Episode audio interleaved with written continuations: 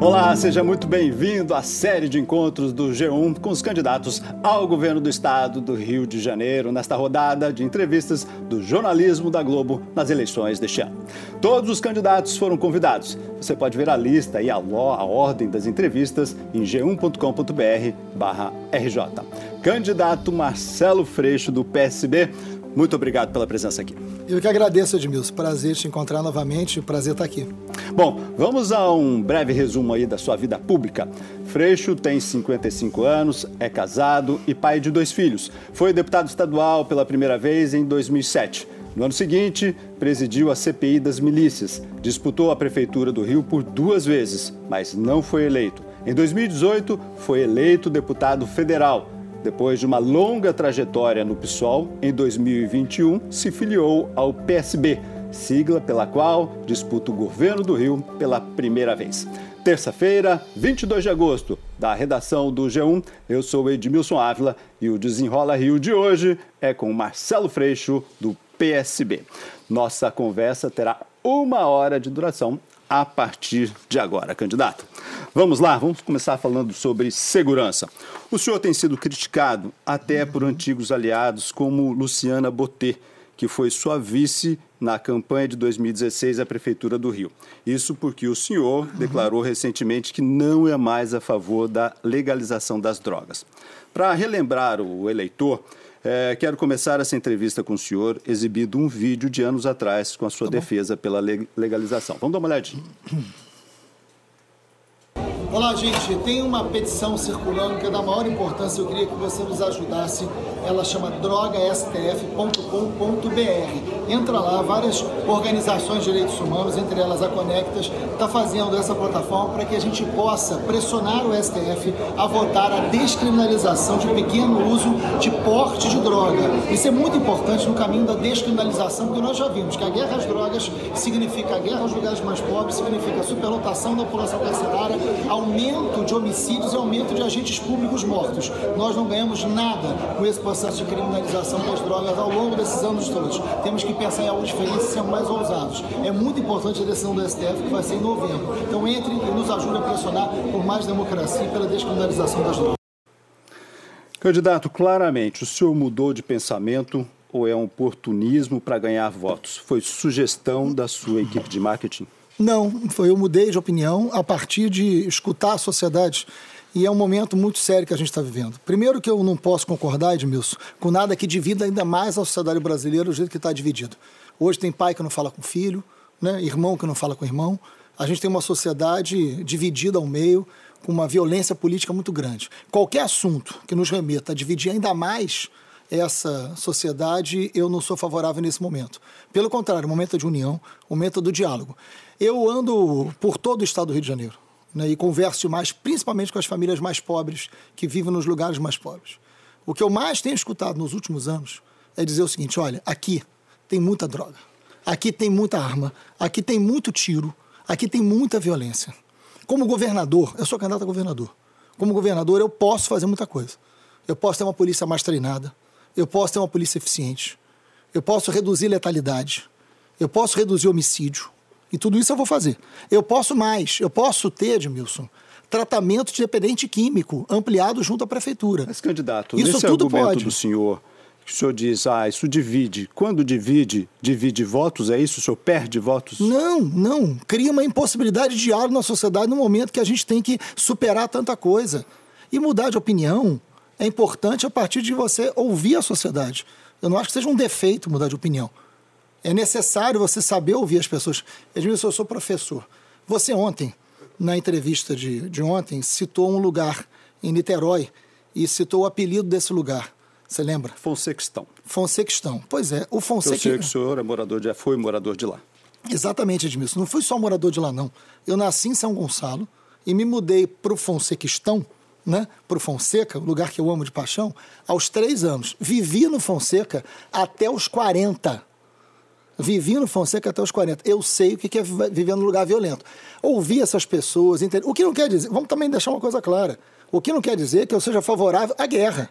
A morte, a letalidade. Muito pelo contrário, eu continuo contra. Mas, Agora, mas, eu não posso ser senhor- favorável a uma legalização que vai, nesse momento, dividir a sociedade e não é papel do governador. Nós ouvimos muitas declarações do senhor para formular essa pergunta, muitos Claro. vídeos, e o senhor é muito claro nesses vídeos. O senhor fez declarações anteriores. Uhum. Essa política de combate às drogas é uma política que causa mais mortes, principalmente dos pobres e pretos.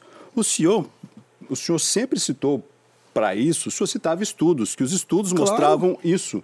Os estudos estavam errados, então, Não, esse tempo todo? E ninguém, Edmilson, e ninguém está defendendo a morte de ninguém.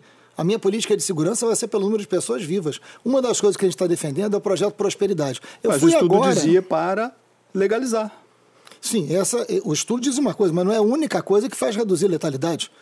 Se a gente tem uma polícia treinada, se a gente tem as operações controladas, se você tem um projeto de investimento na polícia, na qualidade da polícia, você reduz letalidade.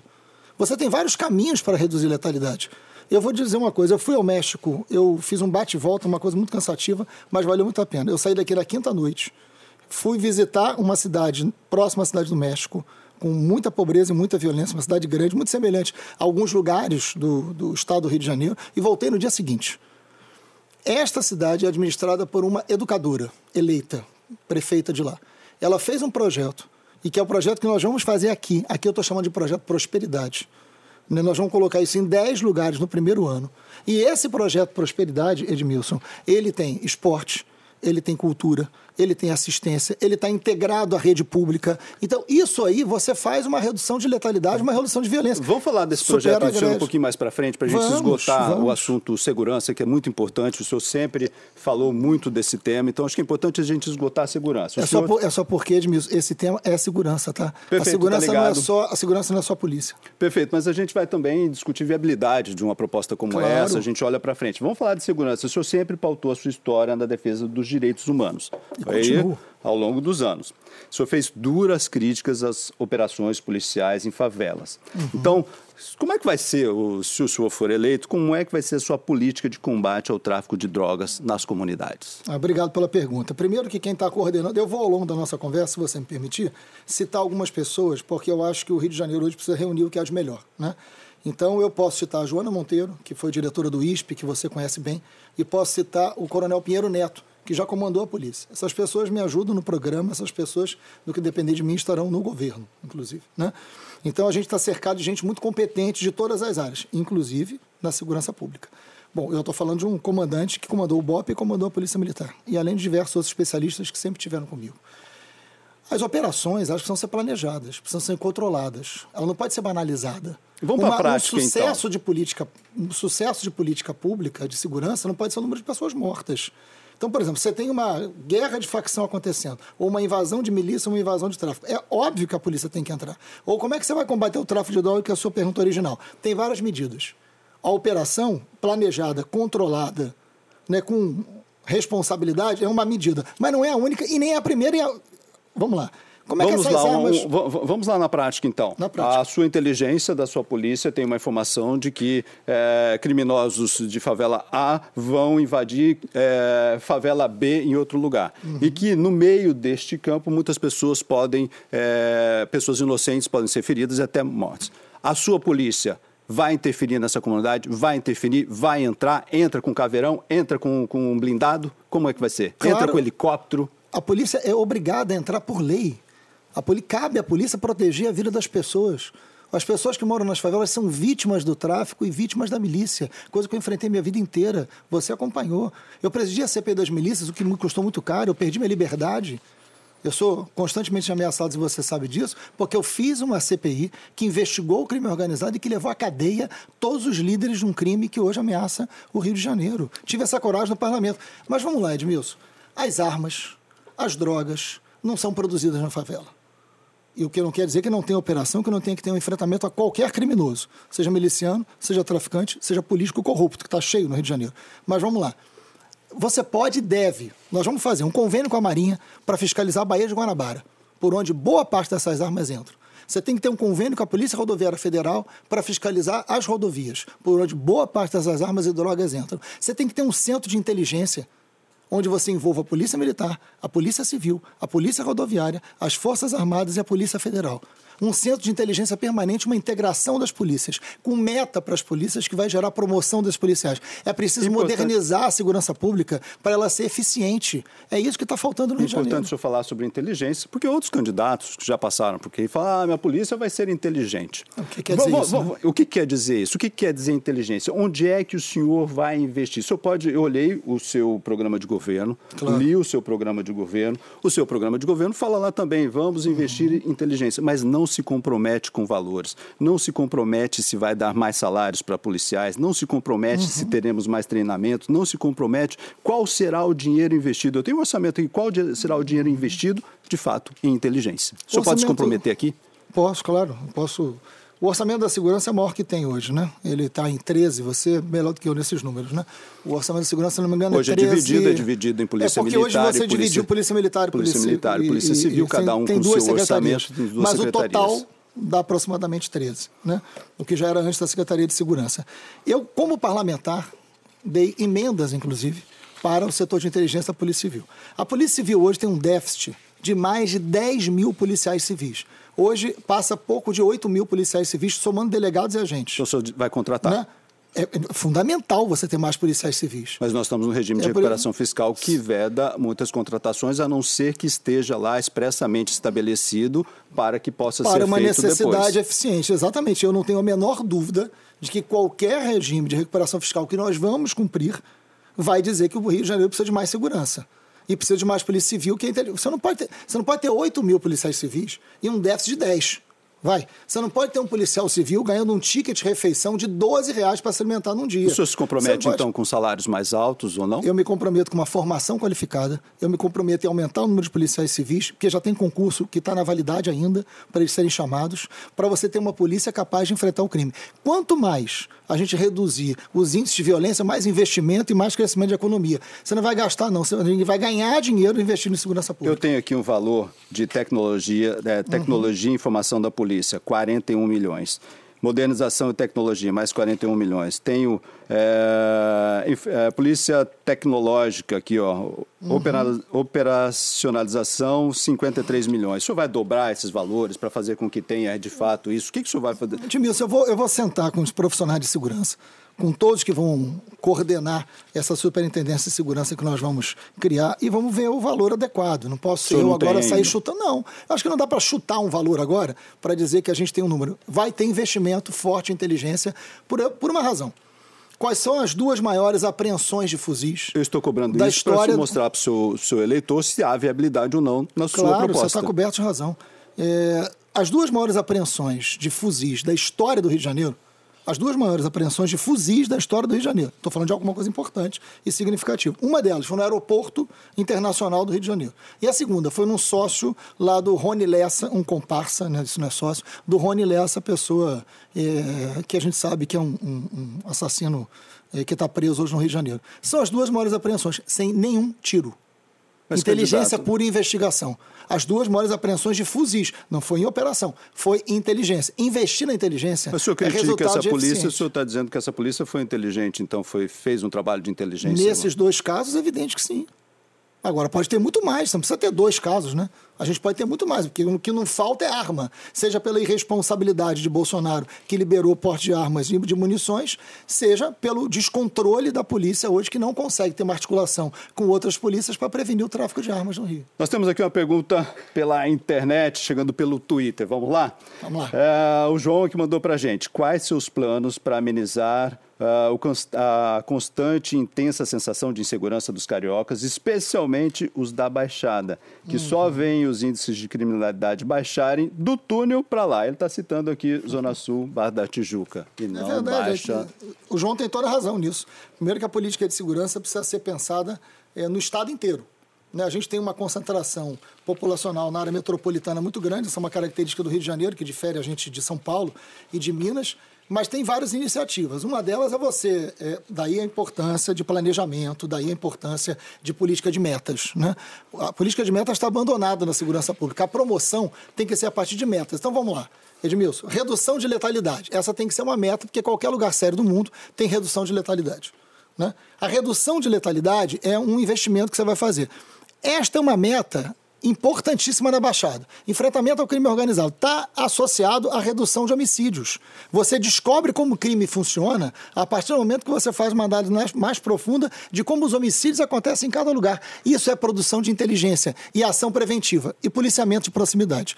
Candidato, o senhor tem a mesma idade que eu tenho. Temos. Então, e a gente está bem, 55 né? anos. E a gente está bem. O senhor vai lembrar, então, da gratificação faroeste. Nós já tivemos claro, no década passado... De, década de 90, década de 90 Marcelo Alencar. Que deu tudo errado com a gratificação por bravura.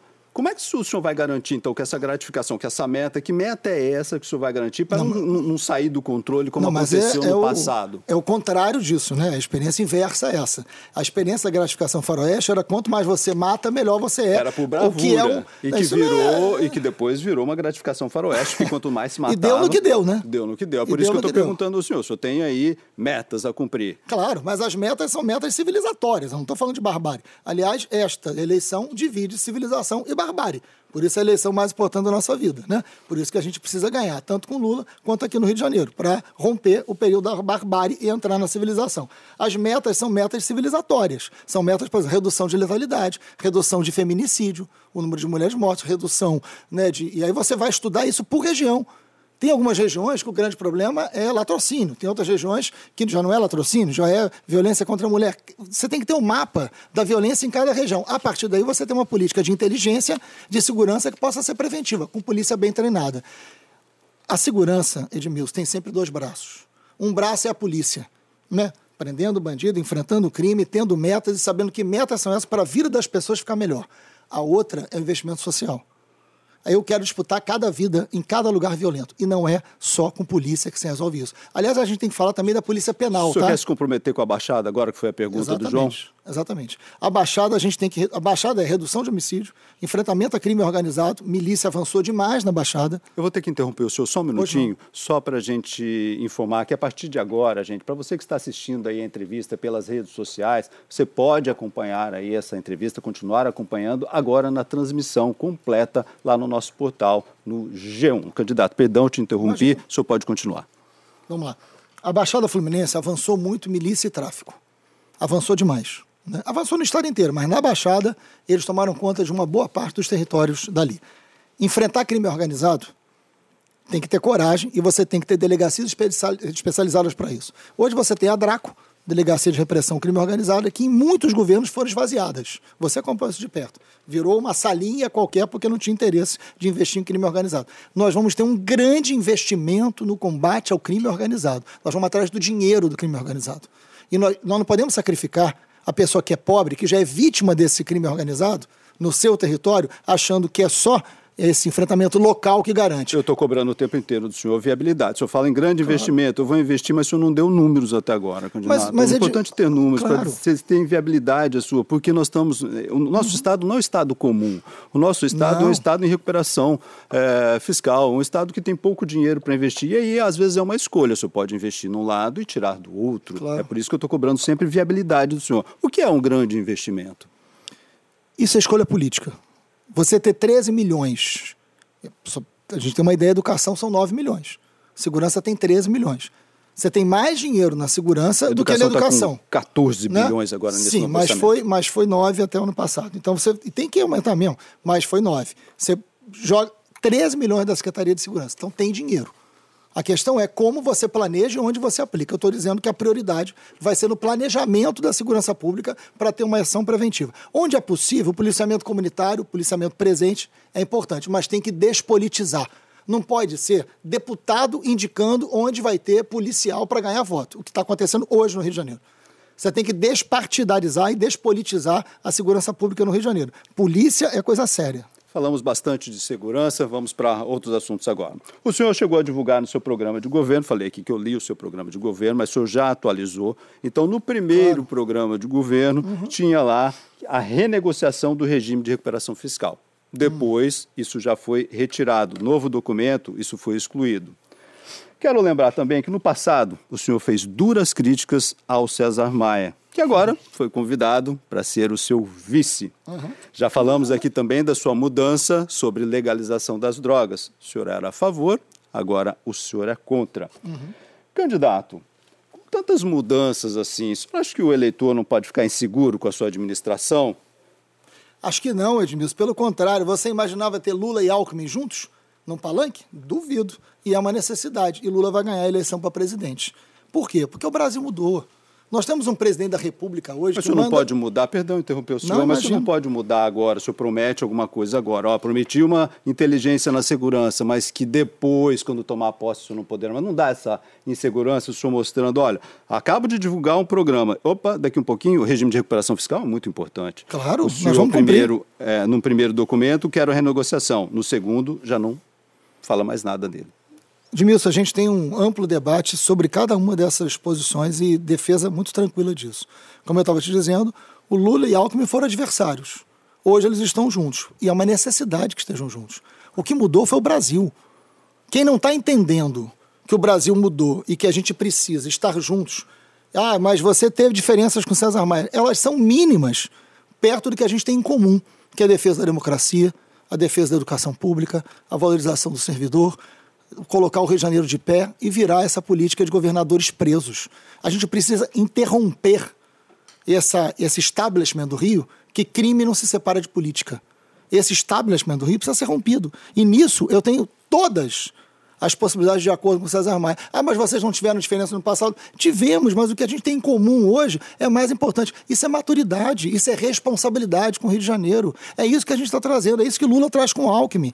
É essa mudança que a gente precisa fazer. A gente é governado hoje por um presidente que manda jornalista calar a boca. A gente é governado por um presidente hoje que agride jornalista. Não vivemos uma situação normal. Então, as unidades, o diálogo, elas são muito importantes, mais do que em qualquer outra época. Candidato, o senhor falou aí de governadores presos. Vamos lembrar aí da época do Sérgio Cabral. Nós uhum. denunciamos muito, o senhor denunciou muito corrupção em Várias quase vezes. todos os setores. Vamos lembrar que a corrupção ela aconteceu em vários setores. Na saúde, e não há nada mais nojento do que desviar dinheiro da saúde. Eu concordo integralmente com onde você. Onde as pessoas vão sentir dor, onde as pessoas uhum. podem morrer. Não há é nada mais nojento do que isso. Sim. O marqueteiro do uhum. Sérgio Cabral era Renato Pereira. Sim. O marqueteiro do Pezão era Renato Pereira. Renato Pereira fez uma delação uhum. e disse que tinha recebeu dinheiro sim de caixa 2 dinheiro Sim. sem procedência, dinheiro que pode ser desviado, como eu falei no enunciado. O senhor agora tem uhum. o Renato Pereira como seu marqueteiro. Isso incomoda o senhor moralmente? Não, porque ele é um profissional que recebe de uma maneira muito diferente que ele recebeu no passado, com contratos corretos, como eu sempre fui na minha vida. Eu tenho uma vida pública que não tem uma denúncia a meu respeito. E você sabe disso. Né? Eu tenho uma correção assim, muito grande. Ele é um profissional. Um profissional que eu respeito que o que ele fez no passado ele já respondeu sobre isso, e ele respondeu sobre isso. E ele é um profissional contratado para trabalhar de forma correta comigo. Se com outras pessoas a forma de pagamento não foi correta, as pessoas estão pagando por isso. Com Agora, tudo que comigo... o Estado sofreu, que chegou na situação que chegou, o Estado que não pagava salários, o Estado que não tinha dinheiro para botar gasolina nos carros da polícia, o Estado que não tinha dinheiro para comprar remédio, o Estado que fechou portas de hospitais, dinheiro uhum. que foi desviado para contas de Caixa 2 ou não, isso não incomoda o senhor? Não, isso tanto incomoda que eu fui o principal opositor ao Cabral. A primeira denúncia, ô Edmilson, muita gente, muita empresa defendeu o Cabral até o eu fim. Eu lembrei isso aqui, falei que o senhor fez denúncias. Não, e eu fui o maior opositor ao Cabral, e você sabe disso. A primeira denúncia contra o Sérgio Cabral, feita no Ministério Público, foi minha. E que o Ministério Público arquivou, e depois o Procurador-Geral foi preso junto com o Cabral. A primeira denúncia contra o Cabral foi minha. Eu fiz oposição dura contra todos eles. O maior opositor ao Cabral fui eu. E o senhor não vê então, problema eu tenho... em contratar esse marqueteiro dele? Não, porque ele é um, ele é um profissional de campanha. dessa forma. Ele é um profissional de campanha. Comigo não tem nada errado no contrato dele. Ele faz um trabalho profissional. Acabou a eleição, ele vai cuidar da vida dele e eu vou governar o Rio de Janeiro. Ele é um profissional. Agora, na minha área de saúde, por exemplo, é você teve governador preso, secretário de saúde preso. Né? Quem coordena a minha área de saúde é Lígia Bahia, Temporão, né? Margareth Del Como. Eu tenho as melhores pessoas na área da saúde. O senhor falou de saúde, vamos falar de proposta da saúde? Vamos. Vamos lá, proposta de saúde. O que o senhor pretende fazer para agilizar o atendimento no sistema de regulação?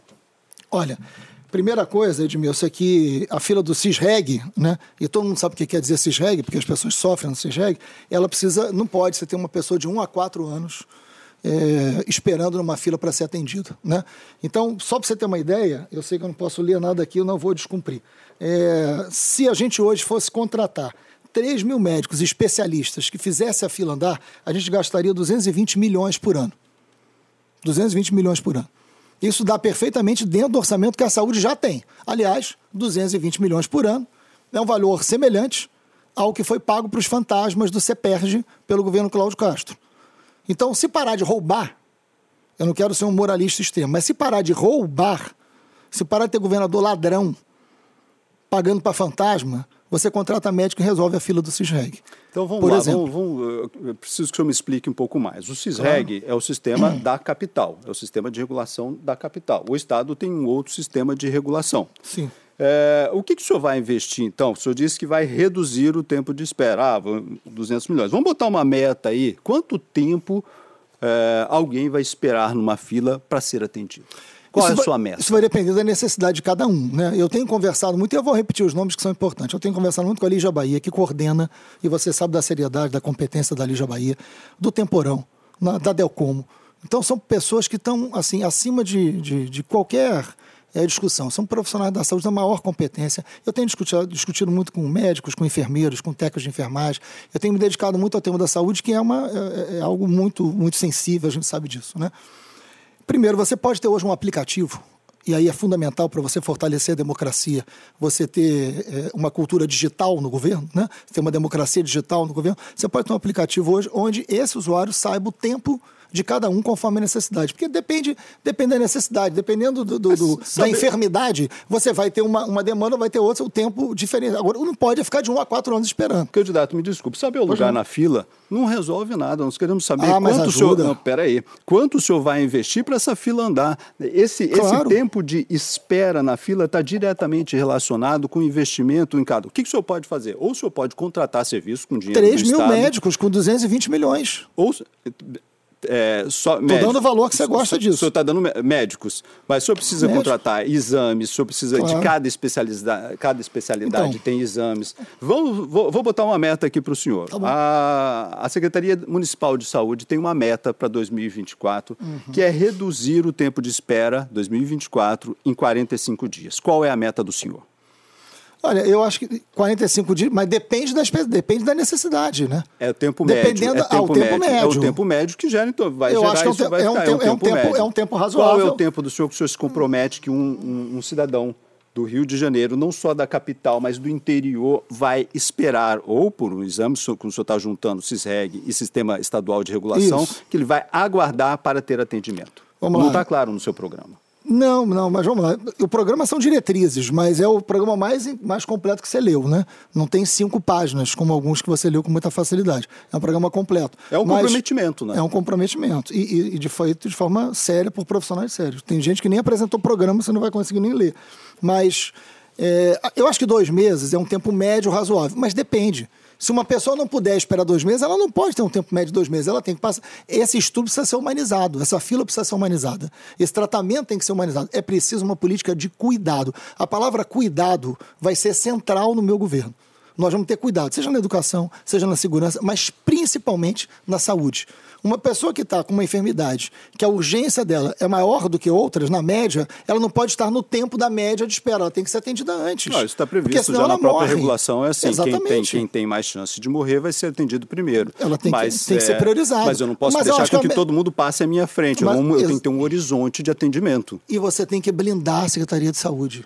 Você tem que afastar, afastar o grande esquema de indicação e de cabide de emprego, é que é o que acontece no Rio de Janeiro hoje. É importante, o senhor já falou isso em outras oportunidades. Uhum. Eu vou relembrar aqui para o senhor o que o senhor disse.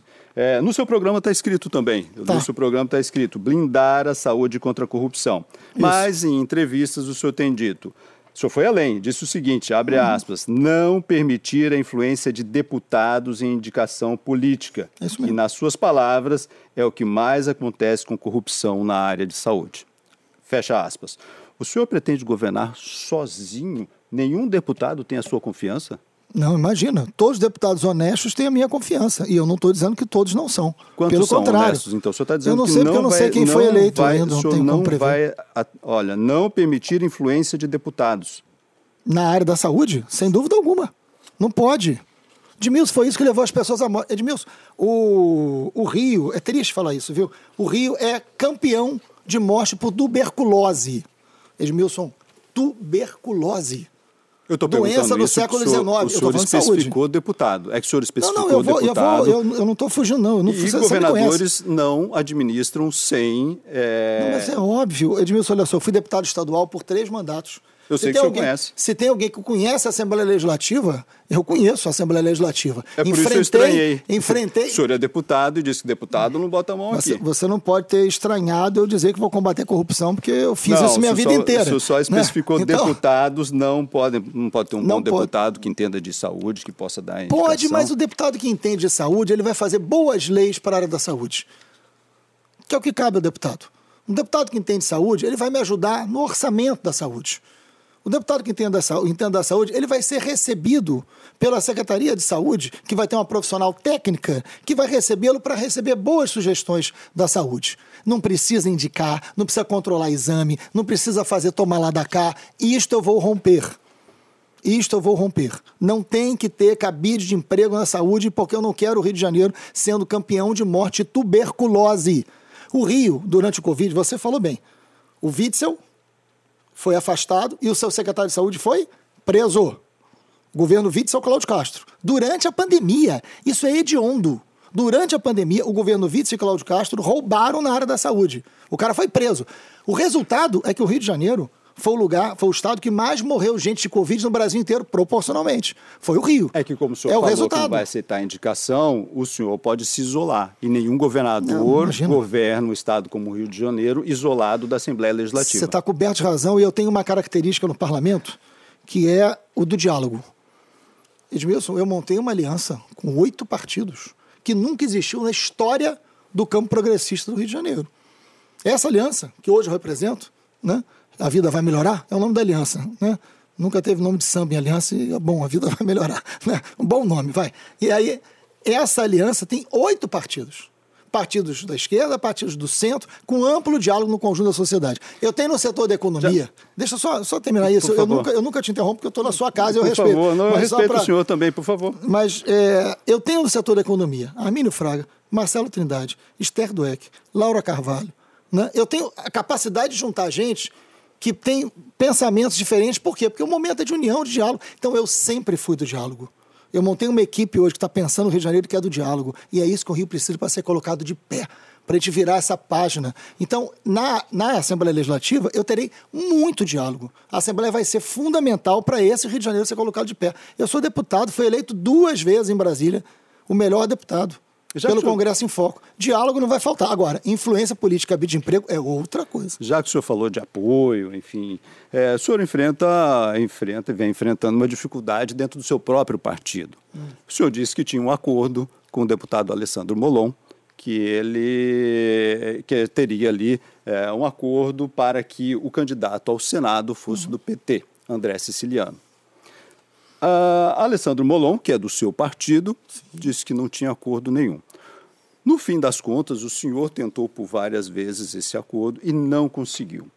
Eu pergunto ao senhor, o eleitor não pode achar que o senhor não conseguiu nem pacificar no seu próprio partido, que o senhor vai conseguir fazer isso na Assembleia Legislativa, que é tão complexa? Eu imagino, isso está completamente pacificado. Agora, qual a paz que eu quero seguir admitindo, né? É, já se canta no Rio de Janeiro há muitos anos. Mas né? não era isso que o senhor qual queria, o senhor queria o deputado não. André Ceciliano como candidatura única. Edmilson, o que que eu, o que que eu conversei muito com, com essa aliança? A gente fez uma aliança de, eu repito isso que é muito importante. A gente fez uma aliança com oito partidos. Isso nunca aconteceu na história do Rio de Janeiro. Hoje essa, essa questão do Senado está pacificada.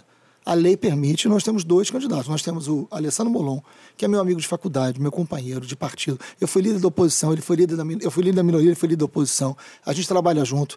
Ele é candidato ao Senado pelo PSB, com o apoio do PSOL e com o apoio da rede. E nós temos o André Siciliano candidato na nossa coligação. Isso não impediu a coligação. O André Siciliano tem o apoio do PT, do PCdoB e do PV. Mas o reafirmo nós temos não era dois. isso que o senhor queria. Não, eu acho, eu acho particularmente é perigoso. Sim, imagina. Eu acho perigoso ter dois candidatos, porque a gente pode acabar tendo um prejuízo eleitoral. Mas eu tenho os dois melhores candidatos a Senado do Rio de Janeiro. E os dois me apoiam.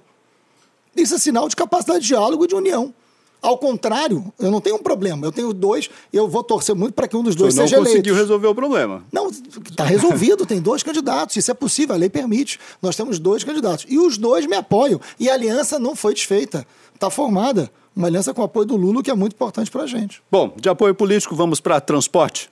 Vamos embora. Vamos lá, o seu programa de governo fala de investir na Supervia, construir a linha 3 do metrô, ligação uhum. também da Carioca Central do metrô, Isso. VLT, linha da Ilha do Governador. O seu programa não diz que linha é essa, nem quanto, quanto, quantos quilômetros. O senhor fala também de VLT na Baixada. O seu programa também não fala é, quantos quilômetros terá, de onde para onde. Novas estações das barcas na Baía de Guanabara. Candidato quatro anos de governo, isso é inviável. Isso claro. me parece, me parece diretriz aqui, me parece isso, uma isso. carta de intenções.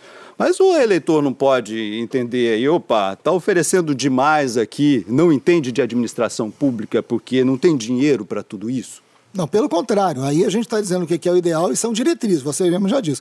O programa ele é uma diretriz, ele é uma coisa que você vai perseguir. O que, que a gente consegue fazer em quatro anos é uma escala de prioridade, aí é definição política.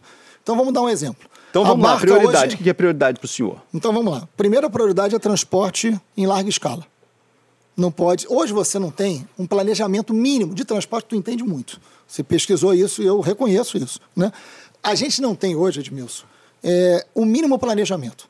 Então você tem ônibus concorrendo com van, concorrendo com Uber, concorrendo com trem, não tem planejamento.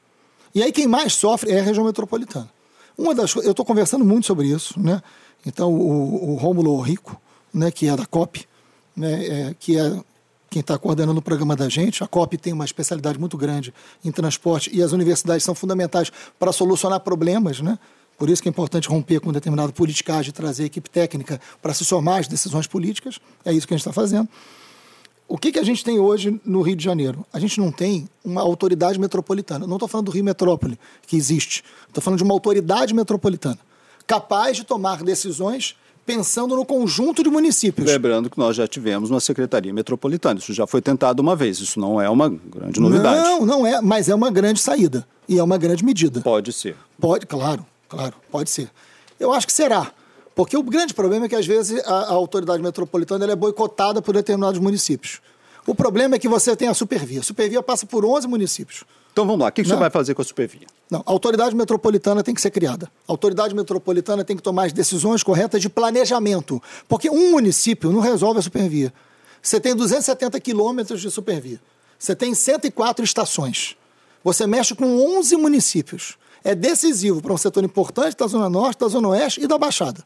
Você concorda comigo? Mas será uma então, decisão então, do governador, governador. É uma decisão do governador. Cria uma autoridade metropolitana, senta com a concessionária, senta com os empresários de ônibus e cria um planejamento de transporte que possa ser auxiliar, Mas, de linhas auxiliares. Qual a sua proposta para sofrer? Vamos supor. Eu estou dizendo. O senhor é, abandona essa concessão ou não? Essa concessão continua? Essa concessão ela pode continuar desde que ela cumpra um determinado acordo feito. Agora, o Estado também tem que cumprir.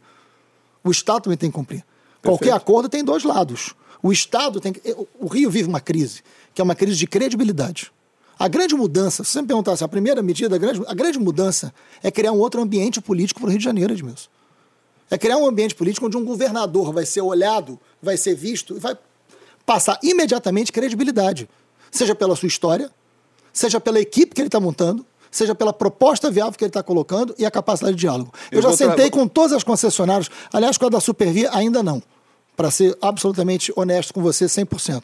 Eu já sentei com a CCR, já sentei com o metrô, já sentei para conversar com todo mundo, com a Supervia ainda não. O senhor falou de metrô, então Falei. Nós temos uma estação inacabada. O que o senhor vai fazer com essa estação inacabada? Você está falando da linha 4. Linha 4 do metrô, estação Gávea. Então, é, a linha 4 não é a, a, prioridade se você olhar para a linha 2 e para a linha 3. Então, Agora, o senhor fará primeiro a linha 3? A linha, a linha 3 ela é muito cara, ela é, enfim, ela é um custo maior, depende do governo federal, depende do BNDES, da Caixa de Investimento, mas ela é uma linha fundamental. Então, não é, ela é seria é para linha... agora, no seu primeiro... Não, acho que ela tem que começar agora. Ela tem que começar agora, mas é uma linha que você resolve o problema de São Gonçalo e Niterói. Né? E agora, é uma linha que é cara, que depende do governo federal, a quem eu já conversei com Lula sobre isso. Senhor, é decisivo. O, o senhor falou que é cara, então eu tenho o um número aqui, último orçamento de 2015, 3 bi.9, 3 bilhões e 900 milhões. Então, uhum. é uma escolha de Sofia. Exatamente. É, exatamente um governo, orçamento ruim que o Se o governo federal, se o governo federal, se o BNDES, a quem eu acho que vai ser um parceiro fundamental do nosso governo, é toparem esse investimento, e eu acho que vão topar, essa é uma medida possível. A linha 2 do metrô, ela é uma linha importante para se pensar. Por quê? Que eu quero falar também da linha 2. A linha 3 é a prioridade, atende Niterói e São Gonçalo, mas eu dependo, eu tenho que ser honesto com você, como sempre fomos na nossa história aqui. Né? A linha 3 eu dependo do governo federal, dependo do BNDES. E é uma prioridade para atender Niterói e São Gonçalo. A linha 2, ela tem uma, um gatilho ali da linha 1 com a linha 2. Hum, né? Exatamente, você conhece bem. Se a gente completar o Estácio Carioca, que já está uma boa parte construída, né? Você resolve esse gatilho, você sai de seis carros podendo ir para oito, você diminui muito o tempo de intervalo que as pessoas ficam esperando. Né? Então você melhora muito a qualidade do metrô que as pessoas já estão usando, que hoje, é, é, enfim, tem sacrifícios também. Tarifa mais cara do país, 6,50, vai reduzir? No, vai, senhor... vai reduzir. Você pode reduzir através de, de subsídio de bilhete único, o inclusive. tem um valor? Né? Para reduzir, temos. E a gente pode, assim, eu não consigo ter essa máquina de informação que você é, mas a gente tem. Olha, a mobilidade, o, sai de 8,55 para 7. O bilhete, o bilhete único. O bilhete único. O bilhete único. Sai de 8,55 para 7. O valor do metrô o senhor não tem ainda, então Não, porque ele depende do valor. O que a gente está propondo de imediato é redução do bilhete único, podendo valer para três modais. Então, entendendo na, nessa lógica, é, Posso Gávea fica para depois. Isso. É, prioridade do senhor é a linha 3. Com investimento senta, federal. Vai sentar com Supervia para tentar uma solução de Supervia. E a linha 2, ela pode chegar até a Praça 15. Isso é para é depois esse o projeto original. Não, não, isso tudo começa. A, linha do, a obra do metrô você não faz em meses, né? A obra do metrô é uma obra lenta. A linha 2, ela ela está quase completa, Estácio Carioca, e ela pode criar uma. E ela pode deve, esse é o projeto da linha 2, para chegar até a Praça 15. Se o metrô chegar na Praça 15, você resolve em parte o problema da barca. Por que, que houve uma redução drástica de usuários barca da barca? Ainda. Pelo fim do mergulhão.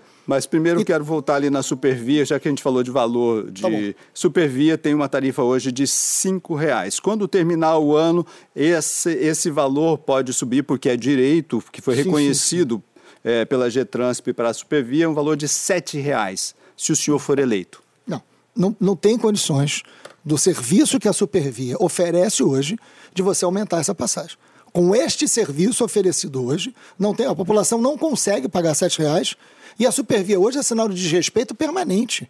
As estações estão abandonadas. Várias delas estão dominadas pelo tráfico ou pela milícia. Eu agora andei direto na Supervia. Tem estações, Edmilson, que o domínio da estação é do tráfico. Eu estive lá. Eu estou mentindo? Não, não está mentindo. Eu estive lá. O senhor, vai botar, é, mas aí é um enfrentamento. Aí, aí a vai segurança botar, pública. vai botar claro, segurança pública. Claro. Como é, como diariamente, é você... periodicamente, essa é a grande reclamação, que a, a polícia pode entra com um grande aparato, e mas sai. quando a polícia sai, é, não consegue ficar lá com, opa, deixa aí um policial para tomar conta. Lógico Exatamente. que ele não ficará. Exatamente. O senhor conseguirá fazer isso? Não tenha dúvida. Não, não, é inadmissível você pensar que uma estação da Supervia você desce o domínio do tráfico. Isso é inconcebível. Claro que nós vamos colocar a polícia permanente, não dá. O Estado vai retomar isso e vai ter investimento. Vamos para Barcas agora? Porque uhum. se, se eleito, nós temos aí o fim da concessão das barcas em fevereiro do próximo ano. Esse é um grande desafio. Barcas tem uma grande queda de, de passageiros. O que, que o senhor fará com as barcas? Então, eu tive uma reunião com, com a CCR eu tive a melhor impressão no que diz respeito à boa vontade, o interesse é, deles continuarem com esse investimento, desde que desde que exista seriedade por parte do poder público. Eles têm declarado né? que não querem mais, que vão abandonar. Claro, nesse governo. Se eu fosse eles também. Quando eu olho, para o governador, falo, Deus me livre, tem algum tipo de acordo com isso. Né? Agora, não vai ser esse o governo que vai estar no que vem aqui. Seremos nós.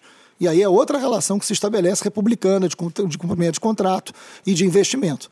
O fim do mergulhão que existia na Praça 15, eu estou falando da barca, eu falo com muita intimidade, porque eu morei no Fonsequistão, como você chamou ontem, né, até os 40 anos de idade. Então eu pegava a barca todo dia para trabalhar. Né? Então eu, eu, sou usuário histórico da barca. Eu sei o que, que é isso. É uma passagem que está cara, 7,70 hoje. 7,70 hoje. Ia chegar nessa né? pergunta. Quando 7,70. será? Agora, é, Porque eu estou cobrando viabilidade Se nós senhor. viabilizarmos a linha 2 do metrô até a Praça 15, o que é uma grande obra para quem mora também em Niterói também em São Gonçalo, você reativa o consumo da barca. Porque o problema é que quando você chega do outro lado da Praça Araribóia, que você chega na Praça 15, você não tem para onde ir, fica tudo longe. E o centro da cidade sofreu muito no pós-pandemia. Muita gente que trabalhava no centro da cidade deixou de trabalhar no centro da cidade. Então, só para a gente né? concluir, o senhor vai tentar ainda uma última negociação claro, com essa concessionária. Não claro tem um plano B neste não, momento. Não, eu tenho muito respeito por eles. Eu acho que é possível fazer um, um reacordo. Mas eu posso tocar em um ponto, se você me permitir, que tem a ver com todos eles. Pois não. Agência reguladora. O senhor vai trocar? A agência reguladora. A agência reguladora precisa. Como é que eu vou me relacionar com o poder é, é, é de investimento? Para que as Atra... pessoas entendam, claro, a agência reguladora sempre tem indicados do governador e assim ela foi formada com muitos indicados do governador. Quase todos incompetentes para o assunto. Né? Mas vamos lá, o que acontece? Eu não, eu não posso indicar um delegado. O Cláudio Castro fez isso. Indicou um delegado para uma das agências. Ninguém? Eu vou indicar corpo técnico. Tem que ser técnico. E tem que ter corpo técnico. A agência reguladora é como eu vou me relacionar com essas empresas. Eu não vou ficar batendo na porta das empresas, que eu nunca fiz isso na minha vida, para pedir uma ajudinha, né? Pra, que é o que acontece hoje, né? Terminando fazer... o prazo desses conselheiros, todos sairão, então. Não, não, não, não tenha dúvida nenhuma. A não ser, eu não quero cometer nenhuma injustiça, a não ser que tenha alguém de corpo técnico né, que corresponda adequadamente ao interesse público e aí pode ser reconduzido. Agora, o perfil da agência reguladora será técnica, será com investimento. Porque você, você tem que ter corpo técnico e agência técnica. Eu vou me relacionar com as concessionárias através de um Estado forte. Como é que é um Estado forte? Com uma agência reguladora capaz de regular. A minha relação com essas empresas não pode ser. O governador hoje parece que ele é um usuário da Supervia, ele só reclama. Não, não, que cabe a um governador é ficar reclamando. O que cabe ao governador é colocar uma agência reguladora com competência, com profissionais capazes de fazer o contrato. Agora, tem que cumprir também o contrato por parte do Estado, né? O que muitas vezes não acontece. Candidato, vamos trocar de assunto agora, algo fundamental hoje, que é o empobrecimento das famílias, que é o combate à fome e também geração de empregos. Sim. Sobre o combate à fome, o senhor tem dito, sua promessa é de que no primeiro dia de governo colocar em prática a oferta emergencial de refeições diárias em restaurantes uhum. populares. Como vai ser possível isso já no seu primeiro dia de governo? O que é que o senhor está prometendo, se comprometendo aqui? Isso, é, isso já acontece em vários lugares do mundo, principalmente em cidades, né? Mas eu acho que a gente pode fazer isso no Estado, inclusive conveniado com a Prefeitura. A fome, eu tive o, o prazer e a honra, nós temos a mesma idade, Edmilson. Você lembra bem do Herbert de Souza, o Betinho, irmão do Enfio, que coordenou uma das campanhas humanitárias mais bonitas que eu vi na minha juventude, que foi o combate à fome. Né? O Betinho tinha uma frase que você lembra bem. Quem tem fome tem pressa. Isso é medida imediata. Imediata. A gente tem uma rede de restaurantes conveniados, onde você é subsidiado uma alimentação e onde eu posso pagar 12 reais. Né? Assim, o, o, morador recebe uma. Enfim, isso está dentro de uma listagem de CAD, de, de, de identificação de quem está nessa situação de fome, a gente tem isso mapeado. Você paga 12 reais, você consegue ter por 260 milhões anos 260 Como? milhões anos. Sim. Super... 260 milhões anos. Você consegue ter uma refeição. 12 reais por dia, você consegue ter uma refeição por dia no mínimo. E isso, evidentemente, é, você vai poder ter um quadro que vai mudando, porque você tem que trazer mais emprego para o Rio de Janeiro, você tem o que mudar o ambiente seria político. 260 milhões, é isso? Para este projeto, que tem vários municípios fazendo, que são Para que chamam de quantas pessoas, candidato? Isso depende de cada região. Isso, isso depende do mapa da fome.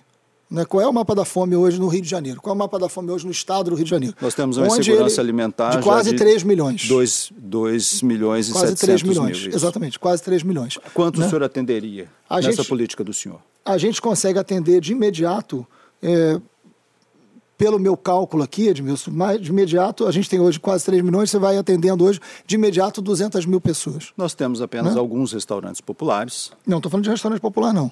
Restaurante popular é outra coisa. Estou falando de convênio com restaurantes que existem, que são subsidiados. Outra coisa é o restaurante popular e as cozinhas comunitárias. Então isso seria só de convênio? São... Só de convênio. Então o senhor não teria que botar, mas o senhor precisaria pelo menos, um convênio, o senhor precisa ter pelo menos de autorização da Assembleia Legislativa. Um projeto claro, não, que vai autorizar, já que tem muito dinheiro, já que nós estamos no regime de recuperação fiscal. Uma quantidade, uma quantidade enorme de projetos, você depende da Assembleia Legislativa. Por isso que a gente vai ter um bom diálogo com os deputados, claro. O senhor disse que então, já no primeiro dia, vai, no primeiro dia de governo, o senhor já vai conseguir fazer isso? Sim, a gente encaminha a mensagem para a Assembleia Legislativa para fazer isso. Claro que sim. Isso é, é, é fome. A gente está falando de fome. Fome, a gente tem que ter convênio com o restaurante, a gente tem que abrir restaurante popular, chamar os prefeitos. Que prefeituras podem ter restaurantes populares e o a gente Estado pode chegou ajudar? a ter restaurantes populares, alguns foram fechados, outros transferidos é, para o município. O senhor vai pegar tudo isso de volta? Não, não precisa pegar de volta porque alguns estão funcionando. Onde está funcionando, ótimo. Onde não está funcionando, a gente tem que abrir. Onde não está funcionando e tem fome, tem que abrir restaurante popular, tem que estimular a cozinha comunitária e tem que fazer o convênio com restaurantes para serem subsidiados para diminuir a fome imediatamente. Alguns críticos de restaurantes populares dizem o seguinte, que uhum. as pessoas sequer têm dinheiro para se deslocar até lá. É claro. o poder público que tem que ir até a pessoa. Será assim? Na Isso sua também. proposta? Aí são duas coisas. Eu acho que primeiro que você tem que, assim como a saúde, você tem um consultório de rua, né?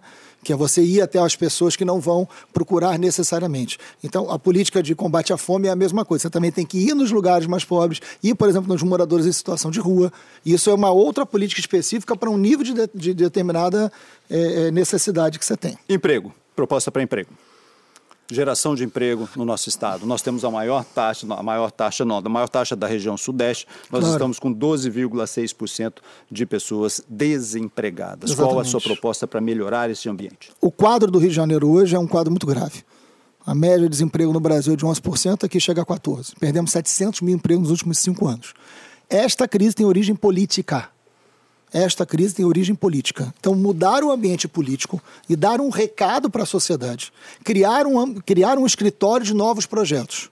Não é só político, é... né, candidato. Nós tivemos a pandemia, nós tivemos no Brasil inteiro, sim, é, mas, tivemos mas muitas o... empresas que fecharam. Uma parte, sim, concordo com o senhor, que é política, que foi da época, nós vivemos uma época muito difícil, de 2014 para cá, Cinco... e mais a pandemia. Então Desculpa. são dois não, Pedro, você pode falar. Isso, só quero governadores, são dois cinco problemas. governadores presos, a gente bateu todos os recordes, vai. Perfeito. Cinco botando... governadores presos. Essa crise é uma crise de origem política. Teve Covid no Brasil inteiro. O Rio foi o lugar que mais morreu gente por Covid proporcionalmente. Essa crise é política. Né? Essa crise é de origem política. Essa crise é de não saber, por exemplo, usar o dinheiro do petróleo para reverter em outra forma de energia. O Rio precisa diversificar a sua produção. O Rio pode hoje ser o Rio precisa entrar no mercado de redução de crédito de carbono. O Rio precisa diversificar. O Rio não pode ter o turismo tão acanhado como tem hoje. E o que, você o vai dinheiro, fazer para isso? Então, vamos dinheiro, lá, propostas práticas. Vamos lá, o dinheiro do petróleo hoje. Eu fui no Porto do Sul, eu me reuni com todo o setor do petróleo. O dinheiro do petróleo hoje é o investimento para você mudar a matriz energética. Por exemplo, é energia eólica offshore. O Rio de Janeiro tem grande possibilidade de investir nisso, com o próprio recurso do petróleo, com os próprios produtores do petróleo que querem fazer isso. A energia solar. O Rio de Janeiro precisa entrar no século XXI na sua economia.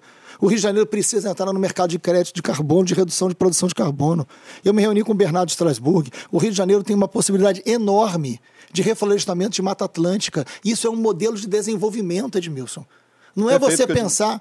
Pois não, não desculpa. Perdão, desculpa não, interromper, não, mas perfeito. Mas nós temos um grande problema, principalmente na faixa, é, na faixa que tem uma escolaridade menor, na faixa claro. onde os jovens de 18 a 24 anos perderam muito emprego. Esses jovens precisam de capacitação, precisam é, de oportunidades. É, as pessoas que têm menos escolaridade também foram muito atingidas. Uhum. É nesse sentido que eu estou perguntando para o senhor, na proposta do senhor, para atender esse grande contingente, que é o maior contingente claro. que perdeu emprego. Claro, claro. Primeira coisa, a gente quer reajustar o salário mínimo regional, que está congelado desde 2019 e é o único estado, único, Edmilson, estado que tem o salário mínimo regional congelado. O salário mínimo regional do Rio de Janeiro não pode ser o mesmo valor do salário mínimo nacional e hoje eles são quase idênticos, 1.212, 1.283, né? Você aumentar o salário mínimo regional, que está congelado pelo Vítor e pelo Cláudio Castro desde 2019, é fundamental. O impacto disso é pequeno nas despesas, eu já vou te dizer, que eu sei que você vai me perguntar. eu sei que você gosta. Viabilidade. Não, e, você tem que dar viabilidade às é propostas. Claro, nós não, tá estamos, tá como razão. o senhor mesmo disse, estamos, perdemos cinco governadores, nós queremos saber se há viabilidade. É isso, o candidato não, que tá sentar aqui vai ter que provar que suas propostas claro, têm viabilidade. Claro, e a gente está conseguindo isso aqui. Mas vamos lá, a gente, esse reajuste do valor do salário mínimo custa 1,5 5% das despesas. Então é absolutamente compatível fazer isso. Agora, outro ponto. Lembrando que isso será impactado também para cada, cada empresário, não só nas suas contas, mas, na conta, de, na conta mas, do, do, do, poder público. Claro que sim, mas posso te dar um, um, uma afirmação aqui? O período do Brasil que o salário mínimo mais teve capacidade de compra foi no governo Lula e foi no auge da nossa economia. Então não há uma incompatibilidade mostrada na nossa história recente entre você aumentar o poder de compra do salário mínimo e crescimento econômico. Pelo contrário. Você aumenta o consumo e gera crescimento econômico. Agora eu quero falar de um ponto que a gente falou pouco. Eu sou professor. Opa, vamos chegar lá então. Chegamos nele então. Vamos falar Pode de educação. Ser? O senhor Por é favor. muito comprometido. Estava aqui, olha, estava aqui pronto para o senhor. o senhor sempre foi muito comprometido, comprometido com a luta do sindicato dos professores. Com a sala de aula que negocia com a Secretaria Estadual de Educação uma série de questões. E sempre é uma negociação, lógico, claro. por mais salários. Eu tenho aqui é, o valor aqui do salário mínimo aqui, que é, é pretendido aqui para 40 horas semanais de R$ 3.845. Uhum. O senhor vai dar este reajuste? Nós teremos este valor para os professores? Olha, primeiro que o professor merece e tem que ter. Eu falei com o Lula sobre isso já. Bom, minha relação com os professores, com os educadores. Eu sou filho da escola pública, né, Edmilson? Meu pai foi inspetor de colégio público, minha Também mãe é secretária de colégio público. Eu sei disso. Então, assim, meu compromisso com a escola pública, com a sala de aula. E eu virei professor e realizei um sonho na minha vida. Mesmo morando na periferia. Virar professor foi um sonho. Então, meu compromisso com a educação é um compromisso de vida. Daqui a quatro anos, você me chama aqui de novo, e o nosso governo vai ser o governo da educação. Fazendo uma corrente de tempo integral, da primeira infância ao primeiro emprego. É a educação que muda a vida de um lugar como o Rio de Janeiro. Eu não tenho a menor dúvida disso. Tudo que a gente falou até aqui, em quase uma hora, é muito importante. Mas nada disso vai ser efetivo se a gente não conseguir mudar a vida das pessoas através da educação. O ensino médio, que é a grande responsabilidade do governo do Estado, é o ensino médio, né? Só para que as pessoas também entendam que cabe ao governador, que cabe ao prefeito. É Ninguém tem obrigação de saber disso. Mas é o ensino médio a grande responsabilidade, não somente, não exclusivamente, mas é a grande responsabilidade. Nós temos 27% dos jovens entre 15 e 17 anos, 27% dos jovens entre 15 e 17 anos fora da escola. Fora da escola. É o dobro de São Paulo, Edmilson. O Rio de Janeiro. Eu não quero deixar uma criança para trás. Eu concordo com eu vou o senhor atrás deles. Para isso a é gente tem que ter, para isso a gente tem que ter, o, não, eu vou lá. Para isso a gente tem que ter o professor evidentemente valorizado. O senhor vai se comprometer né? aqui agora? Eu vou me comprometer a buscar durante o meu governo o piso nacional dos professores. Porque não pagar o piso nacional dos professores é uma vergonha para qualquer governador. Esse valor aqui né? não será possível, então, vou... nesse momento. Não, não. O piso nacional dos professores é o que eles estão pedindo. Os professores hoje querem um compromisso para o pagamento do piso nacional dos educadores. Isso será em quanto tempo, candidato? Isso, não, isso a gente, ao longo de quatro anos será, mas a gente quer o mais rápido possível a gente quer o mais rápido possível. É claro que para isso, e eu quero dizer uma coisa, nós Quando teremos... o senhor aumenta, eu vou chamar a atenção nós sempre para a viabilidade, toda... se o senhor aumenta Perdão, salários, se o senhor aumenta salários, se o senhor aumenta contratações, que o senhor está no seu, no seu programa de governo, o senhor terá dificuldade com uhum. o seu orçamento, porque você sempre lembrar, o senhor está no regime de recuperação fiscal com pouca margem de investimento. Eu sei disso. Primeiro que nós vamos ter toda a responsabilidade fiscal. O valor é esse? É 3.845? Eu não lembro de cabeça. Eu não lembro de cabeça. Aí eu vou falhar no finalzinho de uma hora. Eu, eu decorei tudo quanto é número que eu consegui decorar, porque eu sei que você gosta disso. Nós procuramos Mas o valor o exato, do, o, o valor do sindicato, no, seria eu já vi que o, é do aqui. CEP. Pode ser que você, enfim, o valor exato, preciso, eu, eu realmente não sei. Mas eu vejo e, e, e, publico. Tem uma coisa importante de eu falar nesse finalzinho. É, nós ficamos dois anos sofrendo muito na educação. Professor, mãe, aluno, ficamos dois anos praticamente com nossos alunos sem aprender nada. Os dois anos da pandemia. Porque a gente sabe que a desigualdade é muito grande. O seu filho tem acesso. Eu recebi a informação aqui que esse é o piso nacional. É, esse é o piso nacional. Obrigado. Então é isso que o senhor vai perseguir. Exatamente. 3.845. É eu achava que era esse o valor do piso, mas. O senhor enfim. só não sabe a data. Não, porque aí eu não posso ter uma irresponsabilidade diante das contas públicas, mas esse nós vamos buscar e vamos pagar e vamos pagar. Então, conclua, Agora, por favor. Eu, é, eu acho uma vergonha qualquer governador não pagar o piso nacional. Isso não, não, não é possível. Mas, Edmilson, assim, a gente ficou dois anos sem ensinar nada aos nossos alunos. Com sofrimento profundo dos educadores, sofrimento profundo dos alunos e das mães e dos pais. O que, que eu acho que é fundamental? A gente consegue fazer isso, Edmilson? Pasme, né? com 36 milhões ano, a gente contrata um projeto que eu estou chamando de explicadores universitários que não vão substituir professor, tá? Não é para substituir professor. Porque é tem concursados querendo. Não, é evidente. Concursados e, que já passaram em isso, provas, que é, querem entrar são, na universidade nunca foram. querem entrar no governo do Estado e nunca foram e chamados. São chamados. São, são duas coisas diferentes. Uma coisa é você completar a vaga, hoje o déficit é muito grande, são 7 mil professores, 7 mil e poucos professores de déficit. Isso é uma outra história. Eu estou falando o seguinte: para recuperar o tempo perdido, eu estou falando especificamente do tempo perdido na pandemia. Se você contratar 5 mil, olha, olha o número, se você contratar 5 mil estudantes que estão formando ou recém-formados, pagando o valor de uma bolsa do CAPES ou do CNPq, né, 4 horas por dia, você vai gastar 36 milhões de reais. 36 milhões ano. Ano. ano para pagar 5 mil estudantes universitários, explicadores, que vão virar os explicadores. Eu falo explicador porque a, a mãe e o pai é, do, do setor popular sabem o que é explicador. Eu não posso achar eu sei, é uma, ajuda, é uma mãe, é apenas uma ajuda, uma ajuda não nas vai escolas. O lugar do professor. Não, e é um reforço escolar para aquele aluno que deixou de aprender durante dois anos e que não pode seguir na vida como se ele não tivesse perdido dois anos. São explicadores universitários. Edmilson, eu não posso achar que é uma mãe que perdeu o emprego na pandemia ou que está no emprego pior, ela tem que pagar o explicador para o filho aprender. Sou eu, o governador, que tem que garantir esse explicador por esses dois anos que ela perdeu. E esse explicador eu consigo, Edmilson, por 36 milhões ano. Quanto esse cara roubou no CEPERJ, nos fantasmas do CEPERJ? 226 milhões para pagar fantasma, para fazer cabo eleitoral. Eu resolvia todo o problema do déficit de educação com esse dinheiro roubado. Candidato, eu tenho um gente. a partir de agora. Edmilson, eu quero concluir. Eu quero te agradecer demais a oportunidade do bom debate, do bom. Você cumpre um papel fundamental que é cobrar a viabilidade, de falar. Eu acho ótimo que a gente possa estar conversando sobre proposta. Eu tenho uma equipe que é a melhor equipe que já se montou no Rio de Janeiro para conseguir governar de uma maneira diferente, e é isso que a gente quer.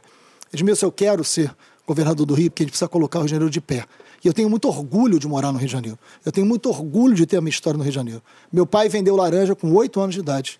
Minha mãe é filha de costureira. Meu pai virou padeiro aos 12. Eu comecei a trabalhar com 15. Virei professor e fiz um sonho da minha vida. A gente pode hoje, reunindo o que há de melhor nessa sociedade, colocar o Rio de Janeiro de pé e fazer uma virada para a vida valer a pena. Obrigado pelo espaço, obrigado pela democracia do bom debate. Candidato, muito obrigado pela participação. Gente, termina aqui a segunda entrevista da série especial do G1 com pré-candidatos ao governo do Estado. Nossa contribuição aí para o debate de propostas, ideias, sempre com o objetivo né, de informar bem o eleitor. Na quarta-feira, 24 de agosto, eu recebo aqui Cláudio Castro, do PL, candidato à reeleição. Outros seis candidatos terão suas entrevistas aqui exibidas a partir do dia 29. A ordem completa você pode ver no G1, gente. A íntegra dessa conversa aqui com o candidato Marcelo Freixo ficará disponível no G1 ou na sua plataforma de áudio preferida. Por fim, agora vamos aos créditos, né, gente? Coordenação executiva da série é de Rafael Berredo, José Rafael Berredo. A coordenação de vídeo é de Tatiana Caldas. Na direção de imagem, Pedro Koschek. A editora-chefe do G1 é Cláudia Croito. E o diretor, Renato Franzini. Na direção regional de jornalismo, Vinícius Menezes. E na direção de jornalismo da Globo, Ricardo Vilela. Diretor responsável, Ali Camel. Eu sou Edmilson Ávila. Fico por aqui. Até o próximo Desenrola Rio. Até lá, gente.